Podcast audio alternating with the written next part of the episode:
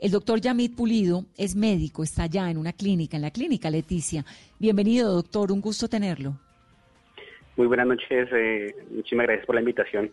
¿Usted es de dónde? Eh, yo soy bogotano, pero hace aproximadamente unos nueve años me radiqué aquí después de que dejé servicio social obligatorio. Me enamoré de esta tierra y pues me quedé acá. Usted se, usted se fue a hacer el rural en el último año de medicina y se quedó en Leticia. Correcto. Sí, acá es una tierra maravillosa. Me enamoré, me enamoré de este, de este lugar, de, la tranquilidad, de las personas, de la seguridad que hay acá. La tranquilidad es, es algo muy, muy bonito que, existe acá en Colombia. ¿Usted está a cuánto de Brasil? Eh, Brasil, eh, prácticamente eh, Tabatinga y Leticia prácticamente es una misma ciudad, la divide una línea imaginaria que es cruzar una calle y ya uno está en Brasil. Entonces eh, la cercanía es inmediata. ¿Y cuál es la situación del hospital en el que usted trabaja? Usted trabaja en la clínica Leticia, ¿no? Que es una clínica privada. Correcto. Eh, la Fundación Clínica Leticia, bueno, pues eh, el directorio y gerente de, la Fundación Clínica Leticia, desde que empezó todo en Italia y en, Francia y después ya en España, ellos se notaron muy preocupados por la seguridad de nosotros.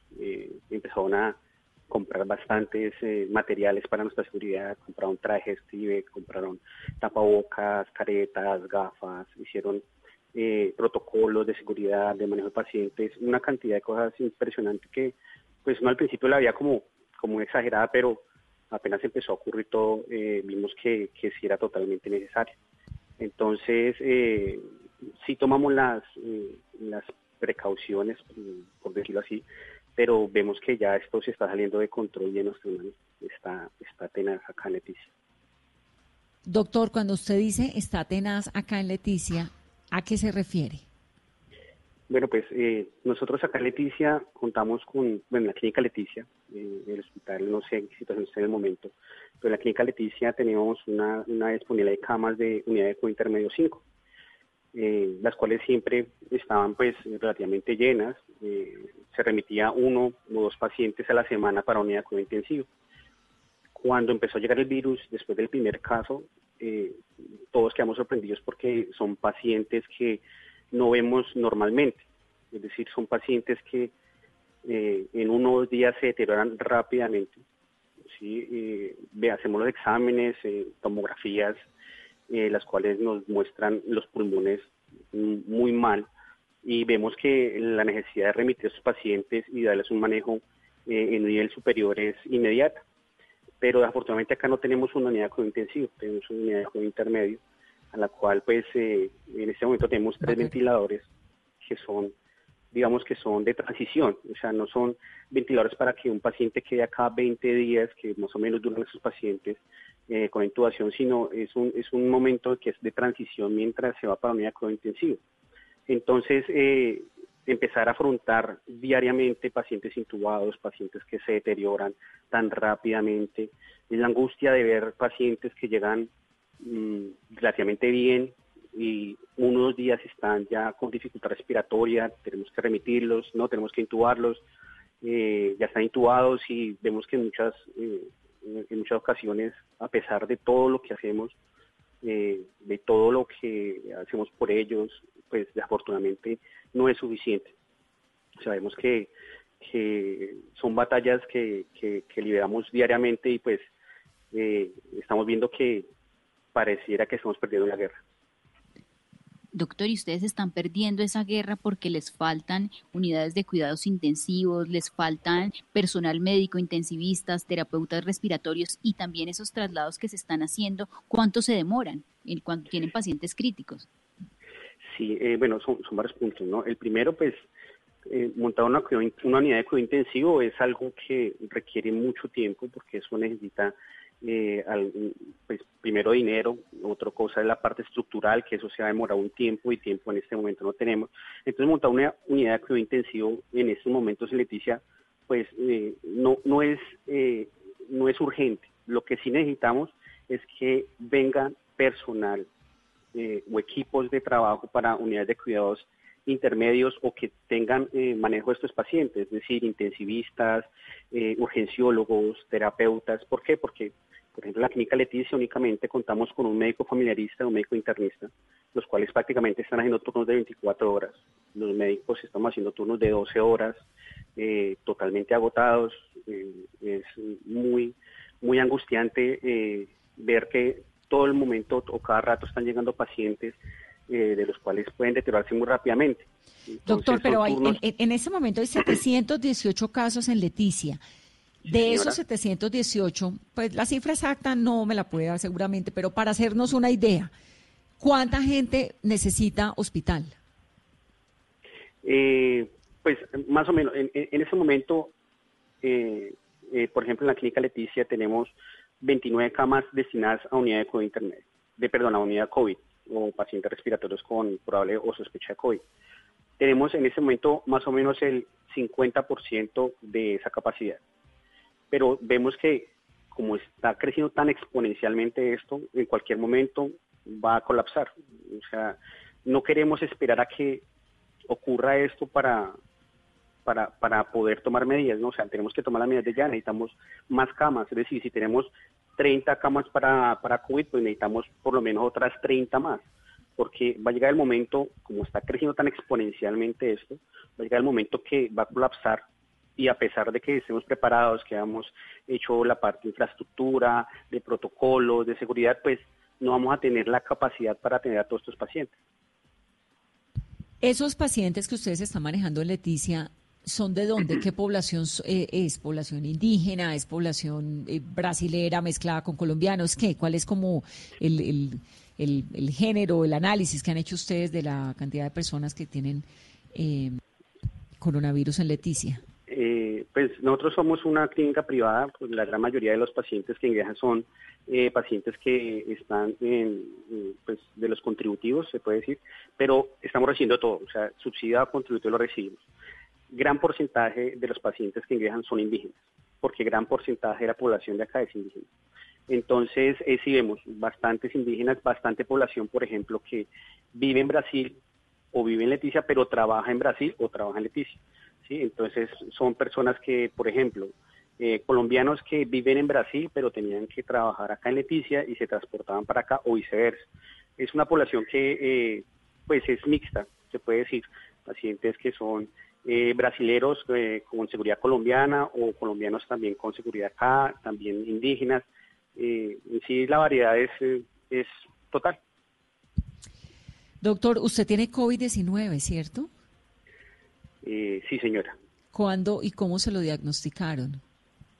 bueno, pues durante la primera parte que hubo acá en Leticia, pues apenas llegó el primer caso positivo, eh, un, médico eh, también eh, fue de los primeros casos y junto a él se tuvieron que aislar más o menos siete médicos.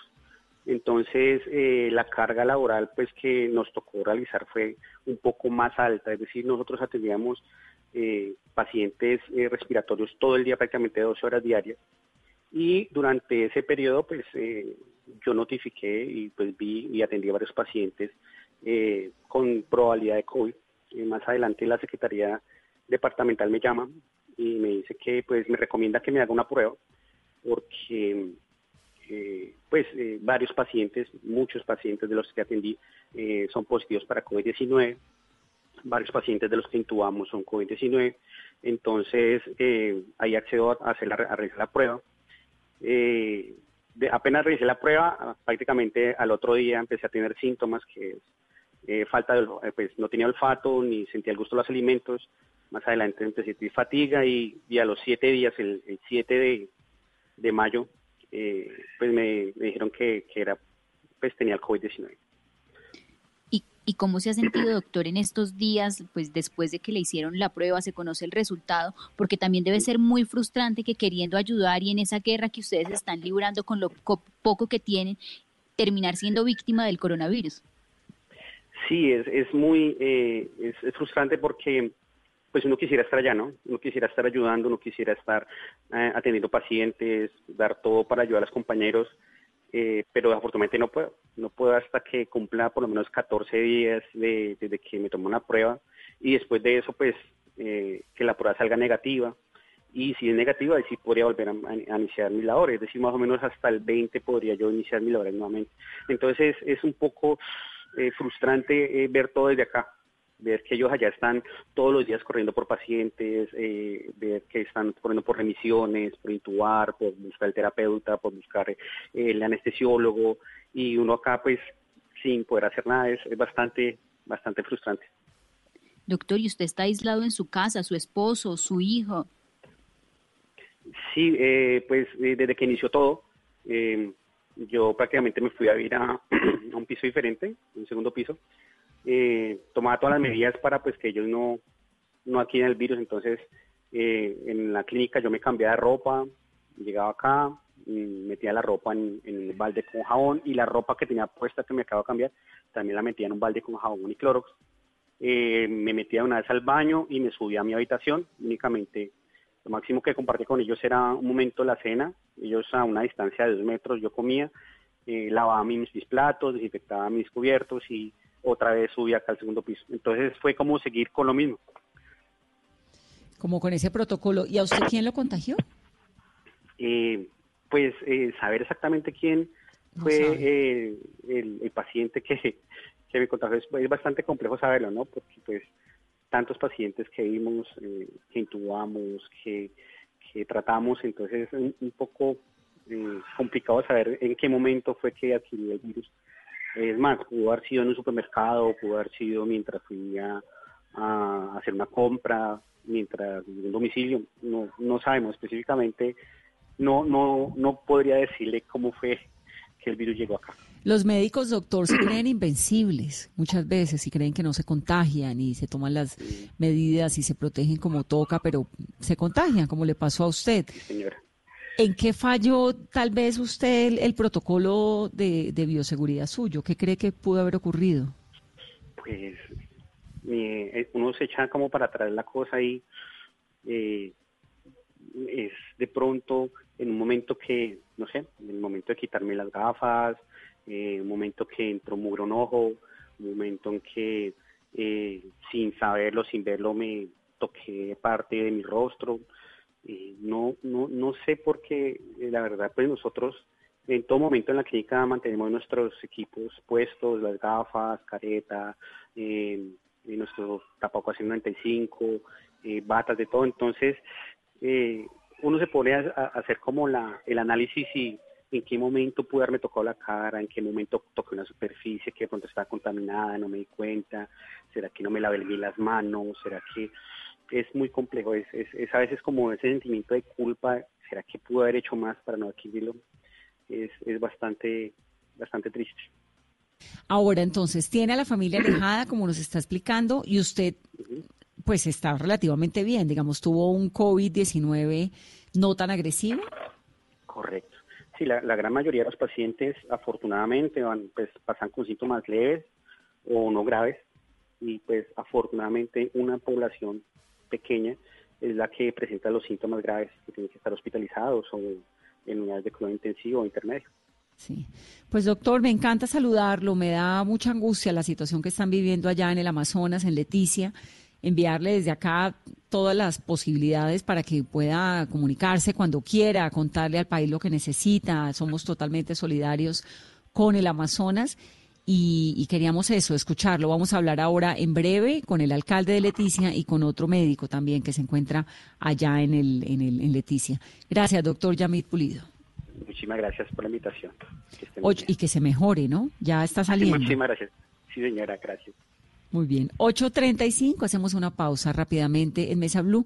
Ya viene el alcalde de Leticia. Es hora de lavarse las manos. Volkswagen te recuerda que este simple acto es uno de los más eficaces para protegerte y proteger a todos en tu familia. En Blue Radio son las 8 de la noche, 35 minutos en Mesa Blue. Y a esta hora en Blue Radio tenemos recomendaciones e información importante para todos nuestros oyentes. Para Volkswagen la seguridad es una prioridad en todo momento. Y este es el momento de protegerte. De lavarte las manos, de distanciarte socialmente y de tener paciencia. Pero también es la hora de aprovechar el tiempo en familia, de reconectarte y de disfrutar la compañía de los que más quieres. Es un mensaje de Volkswagen. Seguimos con más aquí en Blue Radio.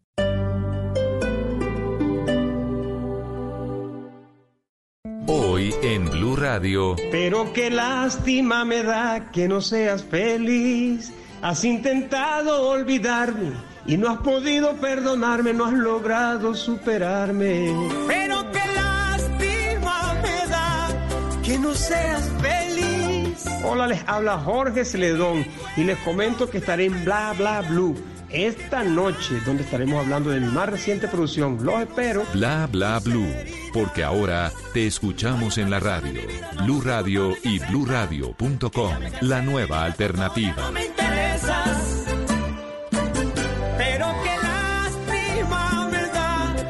Que no seas feliz. Esta es Blue Radio.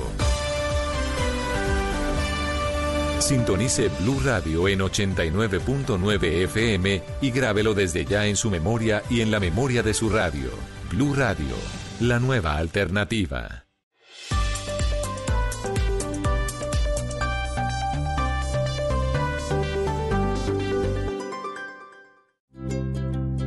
¿Qué es ser mamá?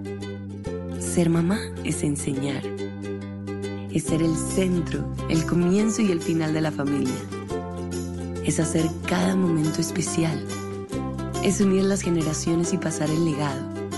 Tal como hace mucho tiempo, ella te lo pasó a ti. Super Arepa.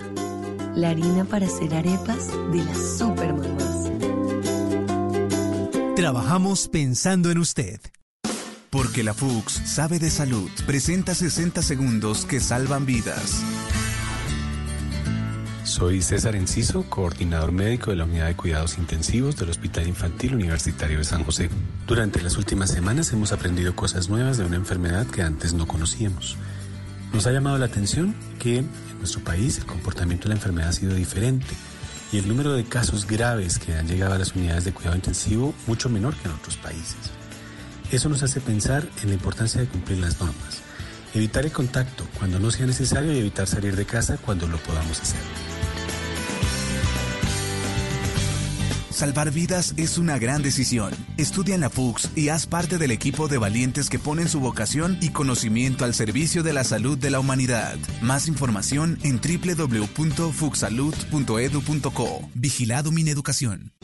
En la Universidad de los Andes tomamos la iniciativa de generar alianzas para masificar las pruebas de detección de COVID-19 y así ayudar a tomar mejores decisiones. Únete tú también, dona en www.lapruebasdetodos.com. Con tu ayuda podremos hacer más. Universidad de los Andes, institución sujeta a inspección y vigilancia por el Ministerio de Educación Nacional. Estás escuchando Blue Radio. Aprovecha este espacio para descubrir nuevas pasiones. ¿Sabes tocar algún instrumento? ¿Te gusta pintar? ¿Cocinar? Es tiempo de cuidarnos y querernos. Banco Popular. Siempre se puede. Por cada abrazo y beso de una mamá, por cada consejo, regaño y palabra de aliento que le da a sus hijos, nace un colombiano listo para salir al mundo a brillar y cumplir sus metas. Porque cuando alguien cree en ti, todo lo que te propones es posible. Ven al Banco Popular. Hoy se puede. Siempre se puede. Somos Grupo Aval, vigilado Superintendencia Financiera de Colombia.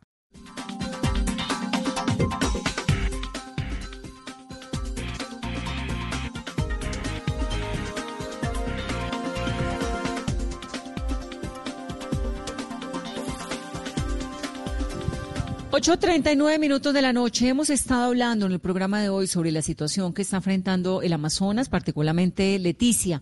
Jorge Luis Mendoza es el alcalde de Leticia. Alcalde, bienvenido a Mesa Blue. ¿Alcalde? ¿Aló? Hola, ¿me escucha? Sí. Bienvenido, alcalde, a Mesa Blue. Muy buenas noches, ¿cómo está? Pues bien, aquí pensando y, un poco angustiados como el país entero con esa situación que están viviendo ustedes allá en Leticia, además. ¿Cómo está el panorama hoy? Pues el panorama, la verdad, acá es bastante crítico. Eh, Eh, hemos venido en un aumento exponencial de los de los casos positivos. Hemos estado pues estudiando nuevas estrategias para, para tratar de mitigar eh, el impacto de, del coronavirus acá en nuestro municipio. Desde el fin de semana antepasado venimos decretando toque de queda los fines de semana, ley seca. Hoy, hoy iniciamos un nuevo decreto con unas nuevas medidas, las cuales son eh, restringir aún más eh, la salida de las personas. Vamos, estamos implementando un pico y cédula alternado simultáneamente o simultáneamente, perdón, con un pico y género para que en un horario establecido salgan las personas con, con número de dígitos, con dos números de, o sea, los últimos, el, último dígito de la cédula eh, mezclado con, con el sexo de la persona o el, o el género de la persona. Sí, pico y género, como, como en Bogotá, que además es más fácil identificar si es hombre o mujer el que está en la calle. Pero, alcalde, ¿qué pasó? la restricción de pico y cédula, entonces ah, están mezcladas. ¿Qué pasó hasta ahorita para que Leticia se desbordara de esa manera? ¿Qué pasó? Pues desafortunadamente eh, la, la idiosincrasia, la misma, la misma hermandad que hemos tenido con el Brasil, lo que siempre nos había beneficiado esta vez pues fue un poco un poco el, caos que tuvimos porque Brasil empezó a implementar medidas restrictivas mucho después que nosotros. Eh, si, si, nosotros analizamos eh, la conexión principal de, de nuestra ciudad vecina, que es Tabatinga, eh, con la ciudad de Manaus, en la ciudad de Manaus hay en este momento reportados más de 7.000 casos. Entonces ellos cerraron su aeropuerto desde el 17 de abril. Durante todo ese tiempo anterior estuvieron llegando personas del Brasil y como de, de Manaus y como muchas personas que vivimos en Leticia tenemos mucha familia en el lado del Brasil y esta frontera es demasiado permeable, es una frontera demasiado compleja. Tan es así que hay casas que quedan la mitad en Colombia y la mitad en Brasil. Entonces, es una propiedad privada donde la policía no puede llegar a, detener a las personas que transiten por esta propiedad privada. Entonces son las grandes complejidades que hemos tenido en nuestra región y es, debido a eso que, las personas pues eh, venían incumpliendo con muchas normas que hemos eh, venido estableciendo a pesar de que la policía ha estado muy activa en su trabajo, el ejército, se han impartido más de mil comparendos hasta el momento, hemos judicializado más de diez personas y la verdad pues la situación se desbordó a tal punto que hoy estamos como la ciudad y el departamento número uno en casos de contagios por coronavirus. Alcalde, y ustedes, adicional a esas medidas que ya nos ha contado, ¿Qué más medidas se van a tomar para empezar a disminuir? Porque los casos, por ejemplo, pasamos de 527 a 718 y como usted nos explica, el control de la frontera fue muy difícil y fue lo que desbordó que hoy tengan estas cifras. Eh, nosotros hemos venido trabajando en el tema de la sensibilización de las personas, eh, informando pues de, las nuevas medidas, eh, haciendo entrar en, en razón a las personas, porque si vemos pues de verdad que son muchas las personas que están habilitadas para salir y es mucho más difícil hacer el control, pero estamos eh, diciéndole a esas personas que si van a salir sea lo estrictamente necesario, o sea, hacer el abastecimiento de sus hogares, a hacer las diligencias bancarias si es que tienen que hacer y hacer las diligencias notariales, pero que el resto del tiempo permanezcan en sus hogares porque esta es la única alternativa que tenemos de salir adelante de esta situación tan compleja en la que vivimos. ¿Qué tan receptivos son allá en Leticia? ¿Cuál es el gentilicio de, los, de la gente de Leticia? Leticianos. Leticianos. ¿Qué tan receptivos son los leticianos con esas sugerencias que hacen ustedes?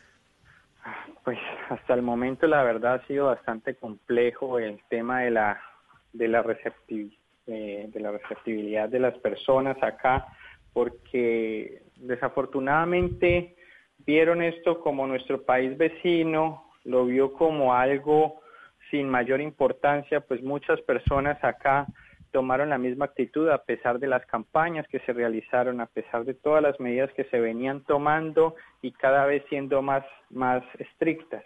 Eh, las personas lo vieron como algo que, que iba a pasar y desafortunadamente pues nuestros barrios más vulnerables son los que menos eh, recepción tienen a todo este tipo de, de medidas y son los que más han estado saliendo. Pues a pues pesar es de que, es una ciudad con los pies en cada país.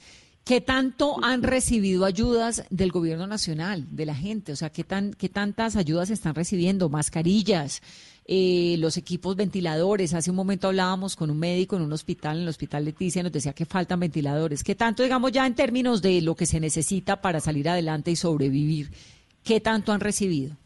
Pues a raíz de todo de toda la problemática que se ha venido presentando en nuestro departamento y pues gracias a ustedes, los medios de comunicación que han visibilizado la, problemática que tenemos acá, el gobierno nacional ha tenido una recepción de, del mensaje bastante clara y ha estado en, en comunicación constante con nosotros.